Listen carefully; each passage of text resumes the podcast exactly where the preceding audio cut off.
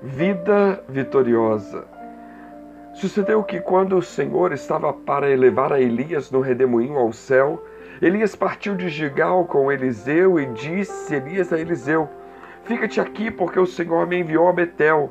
Porém, Eliseu disse: Vive o Senhor e vive a tua alma, que não te deixarei. E assim foram a Betel.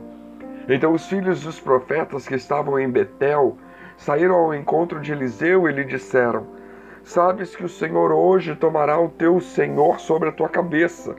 E ele disse: Também eu bem sei, calai-vos. E Elias disse a Eliseu: Fica-te aqui, porque o Senhor me enviou a Jericó. Porém ele disse: Vive o Senhor e vive a tua alma, que não te deixarei. E assim foram a Jericó. Então os filhos dos profetas que estavam em Jericó se chegaram a Eliseu e lhe disseram: Sabes que hoje o Senhor tomará o teu Senhor sobre a tua cabeça. E ele disse: Também eu bem sei, calai-vos. E Elias disse: Fica-te aqui, porque o Senhor me enviou ao Jordão.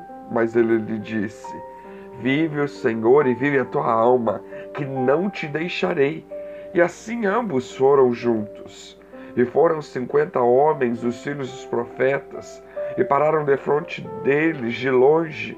E assim ambos pararam junto ao Jordão. Então Elias tomou a sua capa e a dobrou, e feriu as águas, as quais se dividiram para os dois lados, e passaram ambos em seco. Sucedeu que, havendo eles passado, Elias disse a Eliseu: Pede-me o que queres que te faça, antes que seja tomado de ti. E disse Eliseu: Peço-te que haja porção dobrada do teu espírito sobre mim e disse: Coisa difícil pediste, se me vires quando for tomado de ti, assim te fará, porém, se não, não se fará. Segundo Reis 2, do 1 ao 10. Nós somos chamados para uma vida vitoriosa e abundante. Se não estamos usufruindo desta vida vitoriosa e abundante, a culpa não é de Deus e sim nossa Pois Deus não é homem para que minta, nem filho do homem para que se arrependa. Acaso ele fala e deixa de agir? Acaso promete e deixa de cumprir? Números 23, 19. O problema está em nós que não vivenciamos o que ele nos ordena na sua palavra.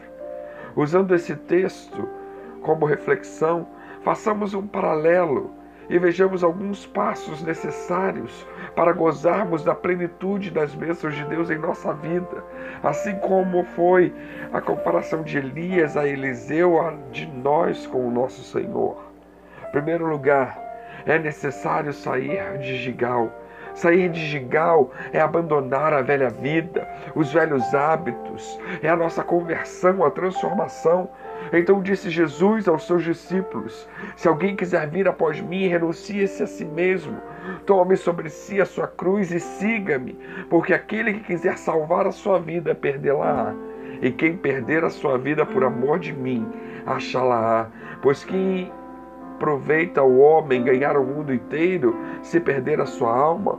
Ou que dará o homem em recompensa da sua alma? Mateus 16, 24 a 26.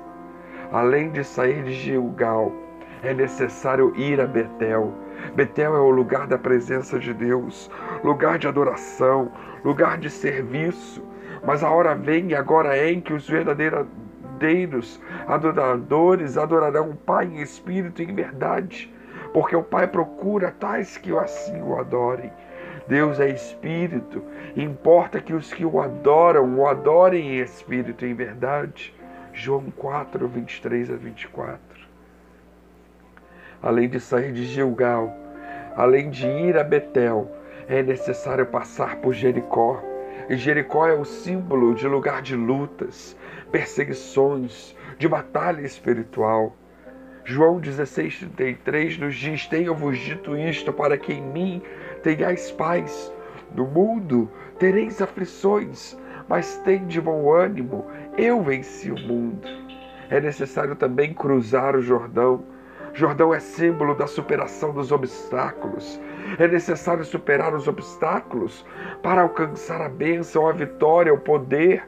Para acontecer o milagre, precisamos cruzar o Jordão. Eliseu cruzou o Jordão. Naamã mergulhou sete vezes no Jordão. Já Zaqueu subiu numa árvore. Pedro lançou novamente as redes.